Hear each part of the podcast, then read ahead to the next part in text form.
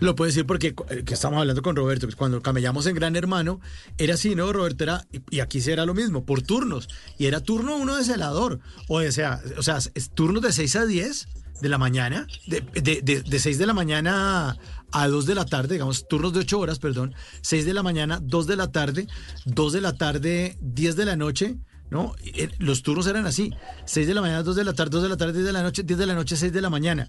O sea, esos turnos son complicados. Ocho horas y usted dele con todo. ¿Cuál le toca usted? No, el de la noche y hágale cual, cual celacho, entre por la noche a darle hasta las seis. A mí me toca, a mí me toca en el de contenido de 8 de la mañana a 6 de la tarde y a las 6 de la tarde corro para arreglarme, para poder, pues arreglarme es un decir porque nunca estoy arreglado, pero por lo menos para vestirme más decentemente para estar en, en, los, los, shows de VIX. Oiga, pero le tengo un dato.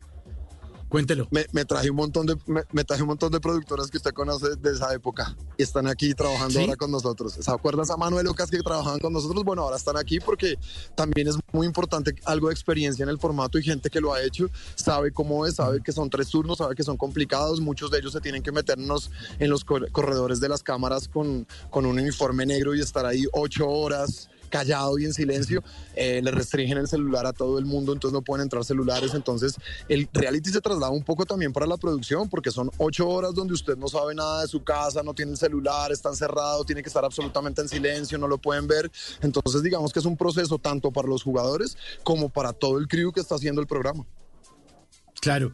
Eh, eh, y a lo que se refiere Roberto, es que cuando uno ve estos realities como Gran Hermano o como La Casa de los Famosos, uno ve unas ventanas en las habitaciones o en los lugares donde está la casa, donde están todos encerrados. Esas ventanas son como esas ventanas que salen en las películas donde interrogan al malo, al que lo están allá, están haciendo confesar, que es una ventana que parece como si fuera un espejo, pero que del otro lado está así el investigador con una taza de café de pregúntale la cosa.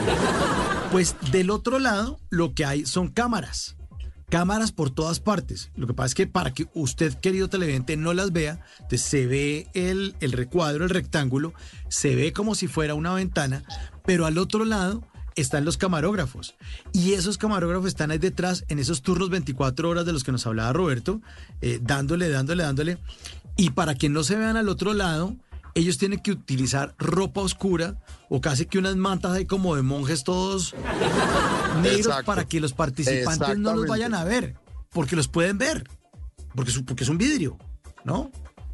Exactamente, buscamos es justamente eso, que los participantes no tengan ni idea que detrás de cada uno de esos espejos o vidrios hay un camarógrafo. Contamos además con 50 robóticas, un montón de de micrófonos y además de las cámaras que tenemos con, con el camarógrafo y su asistente, pues son un montón de gente y todo para poder cubrir al mismo tiempo todas las historias, porque se generan muchísimas historias al mismo tiempo y ya después pues vienen los jefes a decidir qué historias se ponen y qué historias no, pero, pero sí exactamente usted lo está diciendo. Y adicionalmente pues a eso, uh, imagínese todo lo que incluye este máster que trae las cámaras normales, las robóticas y todo a través de un montón de másters y un montón de... Entonces sí, es complejo y ha sido complejo, hemos tenido que habituarnos, es la primera vez que se hacía en Colombia y nos hemos tenido que habituar, pero realmente estamos muy contentos con el proceso y sobre todo con el resultado que estamos teniendo no solo en redes sociales, sino pues también a la hora de que lo vean en, en el canal. En las noches la única que no se cansa es la lengua.